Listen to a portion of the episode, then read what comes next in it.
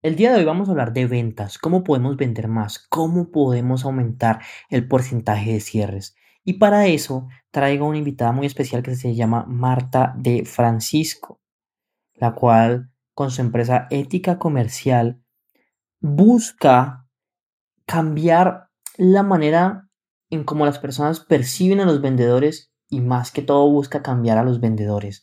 Busca educarlos y entrenarlos de tal manera en en el que puedan crecer, pero al mismo tiempo beneficiar y ayudar a los otros. Así que si tú vendes lo que sea, un producto, un servicio, un curso online, tienes que escuchar este podcast porque lo que hablamos en la entrevista, créeme que te va a volar la cabeza.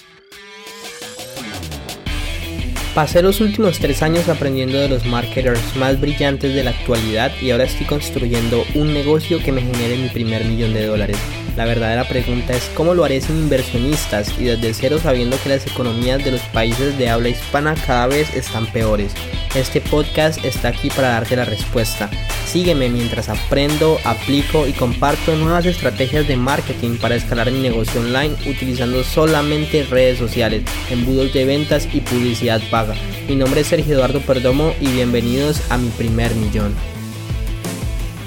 Hola sabios, ¿cómo están? aquí Sergio Perdomo y bueno, ya escucharon en la introducción a la invitada de hoy, estoy muy feliz porque me encanta hablar de ventas, porque es muy necesario. Y la idea de hoy es, nada, hablar de cómo podemos cerrar más ventas, pero de una manera ética y cómo podemos, obviamente, beneficiarnos nosotros, pero también aportarle valor a los demás, que es como lo, lo más importante. Y Marta, muchísimas gracias por estar aquí, de verdad por haber aceptado la invitación y esperemos que las personas puedan aprender mucho de lo que vamos a hablar hoy. Pues nada, muchísimas gracias Sergio a ti por, por invitarme. Es un, placer estar aquí y nada, feliz de poder aportar a tu comunidad. Buenísimo. Y bueno, Marty, cuéntanos, o sea, ¿qué es ética comercial? ¿Cómo llegaste a eso? ¿Qué pasó? O sea, cuéntanos un poquito de tu experiencia de qué viste en el mercado que estaba mal y qué estás haciendo para cambiarlo. Ajá. Pues verás, yo llevo toda mi vida vendiendo, ¿no? Yo creo que empecé a vender ya muy pequeñita, echando una mano a, un tío que tenía una, un tío mío que tenía una tienda de, ropa y yo las rebajas, pues siempre le echaba, le echaba una mano. Y ahí me di cuenta de que a pesar de ser, bueno, cuando con 13 años era evidentemente la más joven de las que, de las que estaban por allí, y a pesar de ser la más joven, la gente venía a mí a que le atendiese.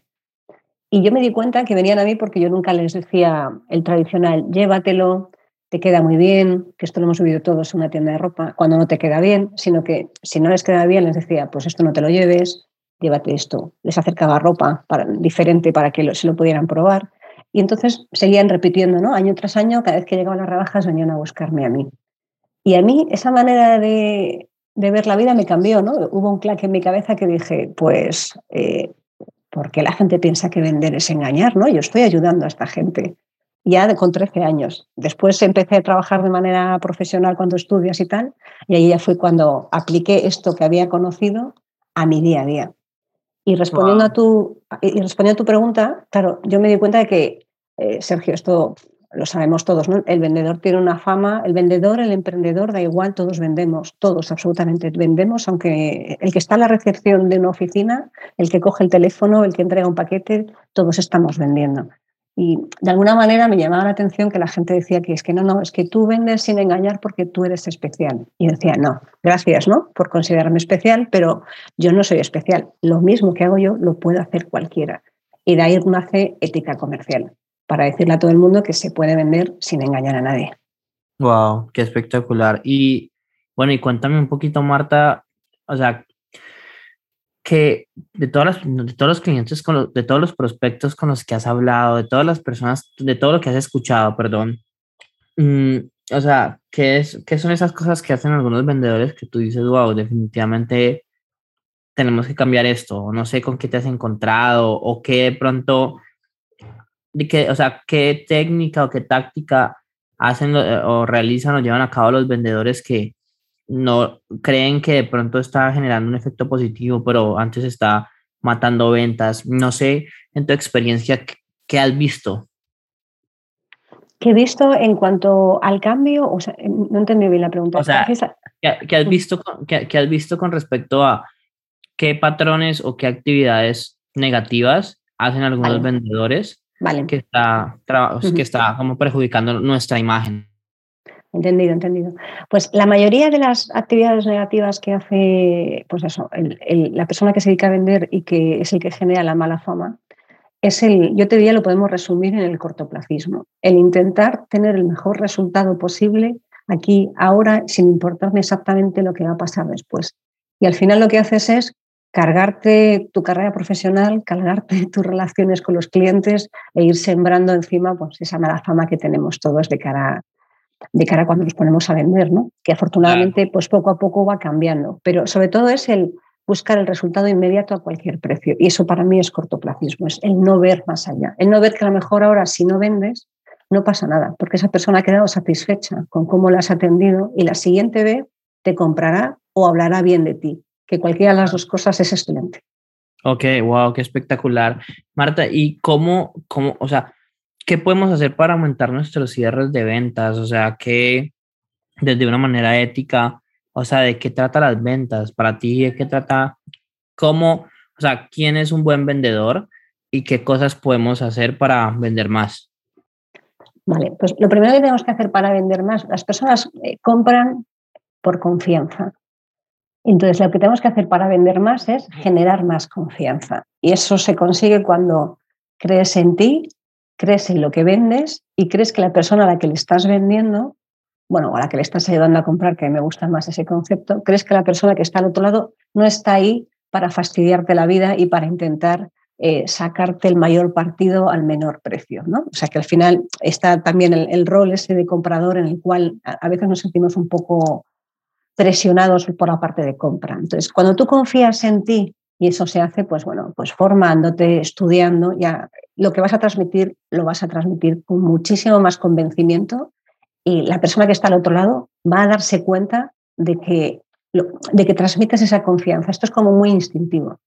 Y además tienes que estar totalmente enamorado de lo que vendes. Tienes que ser una persona que compraría ese infoproducto, que compraría ese producto, ese servicio, si estuviese en la situación de comprarlo. Es decir, si, fuese tu, si tú fueras tu cliente ideal de tu propio producto, serías el primero en comprártelo. Cuando eres, porque cuando vendes algo que no te lo crees tú, es muy difícil que la otra persona te lo compre porque no lo va a conseguir. Y luego, cuando ya consigues tener esa confianza en ti mismo y en lo que vendes, la vas a transmitir. Y lo siguiente que te va a ayudar a cerrar más ventas, que a mucha gente le cuesta, mira, mucha gente no vende más porque no se atreven a solicitar el cierre. No se atreven a decir, ¿lo quieres? ¿Te convence? No se atreven a hacer preguntas. O peor aún, cuando hace una pregunta, si la otra persona no responde, no, en vez de esperar y gestionar ese silencio, automáticamente lo que hacen es llenar ese vacío del silencio, pero los silencios en la venta son muy, muy importantes. Para mí las preguntas y el silencio son de las cosas más importantes, sobre todo en el cierre. Cuando tú haces una pregunta a alguien y le dices, eh, ¿te interesa? ¿Lo quieres? Oye, eh, avanzamos, te digo cómo son las condiciones de pago. Te tienes que esperar calladito hasta que hable, por muy incómodo que sea esa situación. Y eso te va a ayudar a solicitar que te compren. Fíjate que es básico, Sergio, ¿eh? pero la mayoría de la gente no lo hace. Claro, y es como, es como por ese miedo o esa pena de esos silencios, ¿no? Eso es. o sea, es como esa incomodidad y bueno, o sea, todos la sentimos, pero, pero es nuestro trabajo como vendedores y bueno, yo te digo, yo soy marquetero, pero me tocó que volverme vendedor porque cuando empecé a hacer las llamadas uno a mi negocio, hoy por hoy tengo vendedores que me ayudan con eso, pero yo de vez en cuando sigo haciéndolas y, y yo me puse a ver y yo este, este año llevo por ahí unas 300 llamadas que he hecho. Y la diferencia entre las que he vendido y las que no es sencillamente saber, saber preguntar, o sea, Exacto. saber qué preguntar para sacar el dolor de la persona y también para hacerla entender, más que sacar el dolor porque suena feo, es sencillamente... Eso te iba a decir, suena tan feo el dolor, ¿por qué no decimos buscar qué problema tiene para ver cómo le podemos ayudar? Es como, es como hacer que la persona caiga en cuenta del problema que tiene y de que es muy complicado solucionarlo solo y, o sola, y ese problema, el costo de oportunidad de no solucionar ese problema es tanto que es preferible hacer algo, ¿sí? Y ya después, ahí es donde viene la oferta irresistible, tener una oferta que sea irresistible, que las personas digan, wow, esto lo necesito de verdad, no me puedo quedar sin esto, Y finalmente... No puedo, no puedo vivir sin tener esto porque, o sea, voy a estar peor si no lo compro que si lo compro. Exactamente. Bueno, y Marta, yo tengo una pregunta. Hay veces llegan prospectos que tú le empiezas a preguntar su dolor y yo siento que no tienen tanto dolor. Es decir, eh, no, mira mi caso. Por ejemplo, hay personas que quieren crear su curso online y hay personas que me llegan a llamar Sergio, he intentado de todo, no me ha funcionado bien, es complicado, etcétera, etcétera. Como hay otras personas que llegan y me dicen, no, eh, pues hace un tiempo tengo una idea de crear un curso, nunca he hecho nada, eh, yo trabajo en una compañía o yo soy empresario o lo que sea y estoy viendo esto como una oportunidad de crecer más. Y siento que el dolor de uno es mucho más grande que el otro porque el, el, el primero que te hable ya ha intentado y no ha podido y el otro apenas tiene la idea pero no lo ha intentado. En tu experiencia, y yo sé que esta pregunta te la hago porque muchas personas deben pensarla aquí en la audiencia, eh, en tu experiencia, ¿cómo lidiar con estos dos tipos de personas? O sea, ¿cómo, digamos que tú, cómo, cómo hablarle o cómo venderle un prospecto que todavía no tiene tanto dolor o que de pronto no, no, no, no es una necesidad primaria el, el, el comprar lo que tú estás ofreciendo? Bueno, pues esto a veces nos pasa, es muy difícil, sobre todo en el mundo online, bueno, y en el, y en el físico también, ¿eh? cualificar. Y, no estoy diciendo que esté mal cualificado, ¿eh? que probablemente sea un cliente que está cualificado porque tiene una necesidad. Lo que pasa es que su necesidad, ahí sí que es cierto que la palabra dolor va a ayudar a que lo entendamos más. ¿no? Esa, eh, no es una necesidad como vital, no es una necesidad vital y, va a ser más complicado. Pero lo que tienes que hacer no es eh, tirar la toalla ni pensar que no es un buen cliente. En cualquier discurso de venta lo que tienes que hacer es ajustar al quien tienes al otro lado. Y ahí tienes que, en base a preguntas, pero cuánto te gustaría y cuándo crees que, te, que estarías en disposición de hacer este curso, quieres empezar ya. Tienes que hacerle muchas más preguntas para llegar a averiguar qué es lo que le ha hecho concertar esa llamada, porque si ha llegado al punto en el que ha concertado esa llamada es porque algo de verdad algo tiene ahí que, le duele, volviendo al símil del dolor, ¿no? Algo tiene ahí que le aprieta y que de alguna manera necesita solucionar. Y solo podemos conseguir saber qué es lo que le aprieta preguntándole mucho, preguntándole mucho, hasta que te reconozca, pues es que no me gusta mi trabajo, no estoy a gusto eh, haciendo lo que hago y quiero montar esto en paralelo mientras al final acabo desarrollando mi negocio emprendedor, porque lo que a mí me gusta en esta vida es bueno, a todos nos gusta ayudar a los demás, ¿no? De alguna manera, pero eh, ven, hacer, bueno, en España está mucho lo de los botijos, ¿no? Hacer, da igual, platos de cerámica, es lo que más me gusta, entonces quiero eh, hacer un curso de cómo hacer platos de cerámica. Bueno, pues hasta que no llegas a averiguar que ese es su mayor impulso, que me gusta más impulso que dolor, no vas a conseguir cerrar la venta, porque no vas a ser capaz de decirle, pues para que tú consigas hacer un curso de, y dedicarte a enseñar a la gente cómo hacer platos de cerámica, tienes que hacer un curso online, tienes que estos son los pasos, yo te guío aquí, yo te guío allá. Pero claro, si no sabes que eso es lo que quiere hacer de verdad, puedes, te puedes haber quedado cuatro preguntas atrás. Bueno, yo es que estoy buscando una alternativa.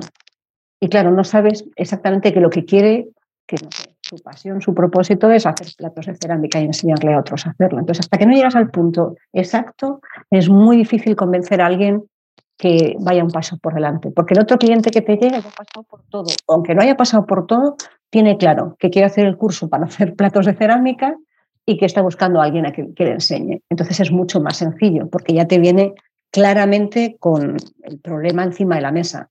La cuestión es que al otro hay que saber cuál es su problema real para claro, Hay que encontrar su impulso. Y hasta que encontremos ese impulso, una vez lo encontramos, ya entonces se puede trabajar con él eh, para moverlo. Y como tú dijiste ahorita, la clave para vender más, eh, todas, todas las personas que están aquí escuchando el día de hoy, es en hacerle entender a la persona que, o sea, eh, que está, que si no compra esto, va a estar mucho peor de si, lo compra, ¿ok? Y, el primero es detectar, eh, entender el problema que tiene otra persona para que en base al problema que tú sabes que tiene, le puedas hacer ver que si no toma la decisión ahora, porque realmente no hay nada que le, o sea, no va a mejorar su vida eh, tomando la decisión dentro de una semana, ni va, ni va a estar eh, más información dentro de una semana para tomar una decisión. Que, eh, por eso es muy importante el sentido de urgencia ¿no? a la hora de cerrar la venta. O sea, que sepan que tienes que cerrar aquí y ahora si quieres cambiar tu vida ya. Entonces, en, ese, en, ese, momento es cuando tú ya puedes hacerle saber ese dolor, pero es muy importante haberle detectado antes qué problema tiene. Claro. Y por eso, preguntar y escuchar, preguntar y escuchar. Total. Y mira que algo que yo me he dado cuenta, Marta, es que muchas veces, o sea, por ejemplo, nosotros siempre pedimos un depósito, o sea, en llamada o nos compras o, o pedimos un depósito del 10% para mantener el precio, porque nos hemos dado cuenta que las personas que te dicen que no en tres días son las mismas personas que te van a decir que no en la llamada. ¿Ok? Exacto. Entonces, eh, nosotros también queremos medir el compromiso de las personas. O sea, porque es que entiendan algo, si ustedes de verdad identifican el impulso de la persona, si ustedes de verdad le hacen ver que si, si ese dolor o ese impulso, o sea, si le hacen ver que ese dolor, ese impulso es lo suficientemente grande y que si no hacen nada para cambiarlo, se van a quedar así y eso proyectado al futuro, pues va a ser mucho peor de si compran su producto, su servicio, y si su producto y servicio es, es una oferta súper irresistible, por ejemplo, nosotros hasta tenemos un producto que nosotros no solo te ofrecemos el dinero de vuelta, sino que te pagamos el doble si, si no genera los resultados. Eh, si tú tienes una oferta que de verdad es irresistible, al final del día, aunque la persona no tenga el dinero, vas a decir, Dios mío, yo sería un bobo o una boba si no le compro a Sergio, si no le compro a Marta. Y es ahí donde entonces nosotros tenemos que decirle, ok, eh, cuéntame si, o sea, cómo podemos hacer. ¿Tienes algo? De hecho, ideal que ellos sean los que nos pregunten, ¿tienes un plan de pago? Eh, A que busquen la manera, ¿sí? Y ellos van a empezar a buscar la manera. Si no buscan la manera y te dicen, ay, no, muchas gracias, o si tienen duda, o sea, la gente, a, ti, a ti alguien no te compra porque no lo moviste lo suficiente o porque tiene, o sea, la, la razón por la que alguien no te compra es porque, no, es porque todavía tiene dudas o tiene miedos. Y la razón por... Y, y, no, y no hemos sabido, Sergio, respondérselo. ¿eh? Claro, Total. a ver, también hay gente que no nos va a comprar porque al final ha llegado equivocada o no es el momento y realmente tiene una objeción cierta, ¿no? Pero eh, vamos a quitar esas excepciones, pero en el momento, esas perspectivas finales como una responsabilidad nuestra. Nosotros no hemos hecho bien nuestro trabajo si no hemos sido capaces de llegar a detectar qué es esa objeción, superobjeción que le impide tomar la decisión. Y a veces la objeción puede ser lo que te decía antes, ¿eh? que no confíe en nosotros. Claro, total. Y, mira que hace, hace, hace poco eh, tuve un prospecto que estuvo, estuvo pronto a comprar eh, y, al fin me compró porque se casaba dentro de una semana y después tenía su luna de miel y se iba a ir un mes de viaje. Y digamos que son, son casos excepcionales, ¿no? Pero ahí, hay uno lo que tiene que hacer muy, ahí lo que no tiene que hacer es filtrar. O sea, por ejemplo, yo, yo hago, yo lleno un formulario y si las personas no me ponen que pueden empezar inmediatamente, eh, sino dentro de un mes o lo que sea, yo les digo, ok, vamos a reagendar para dentro de un mes. Exacto. ¿Sí? Porque es que si no, cuando uno hace llamadas... Pierden, pierden, pierden el tiempo tú y la otra persona. exactamente. Entonces eso también es súper importante. Pero bueno, no te va a quitar más tiempo, Marta, porque... No, yo ya sabes que encantada, pero si no, al final se nos también se te hace muy largo a ti.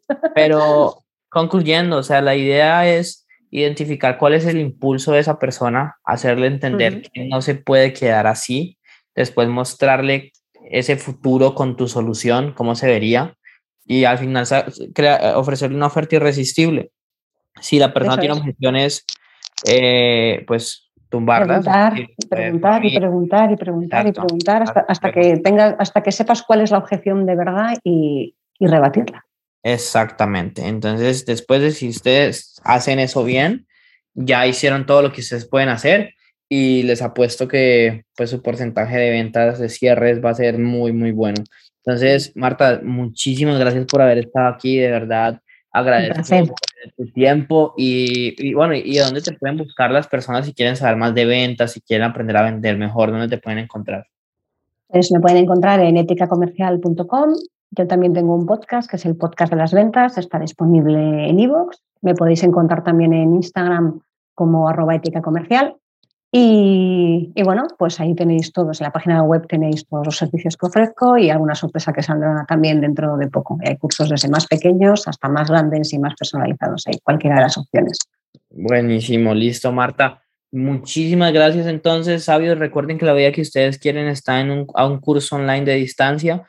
Si lo piensan, lo pueden hacer realidad. Si no han dejado una reseña eh, para este podcast, déjenla porque es la única manera de crecer y de seguirle llegando a más personas. Y nos vemos en un siguiente episodio.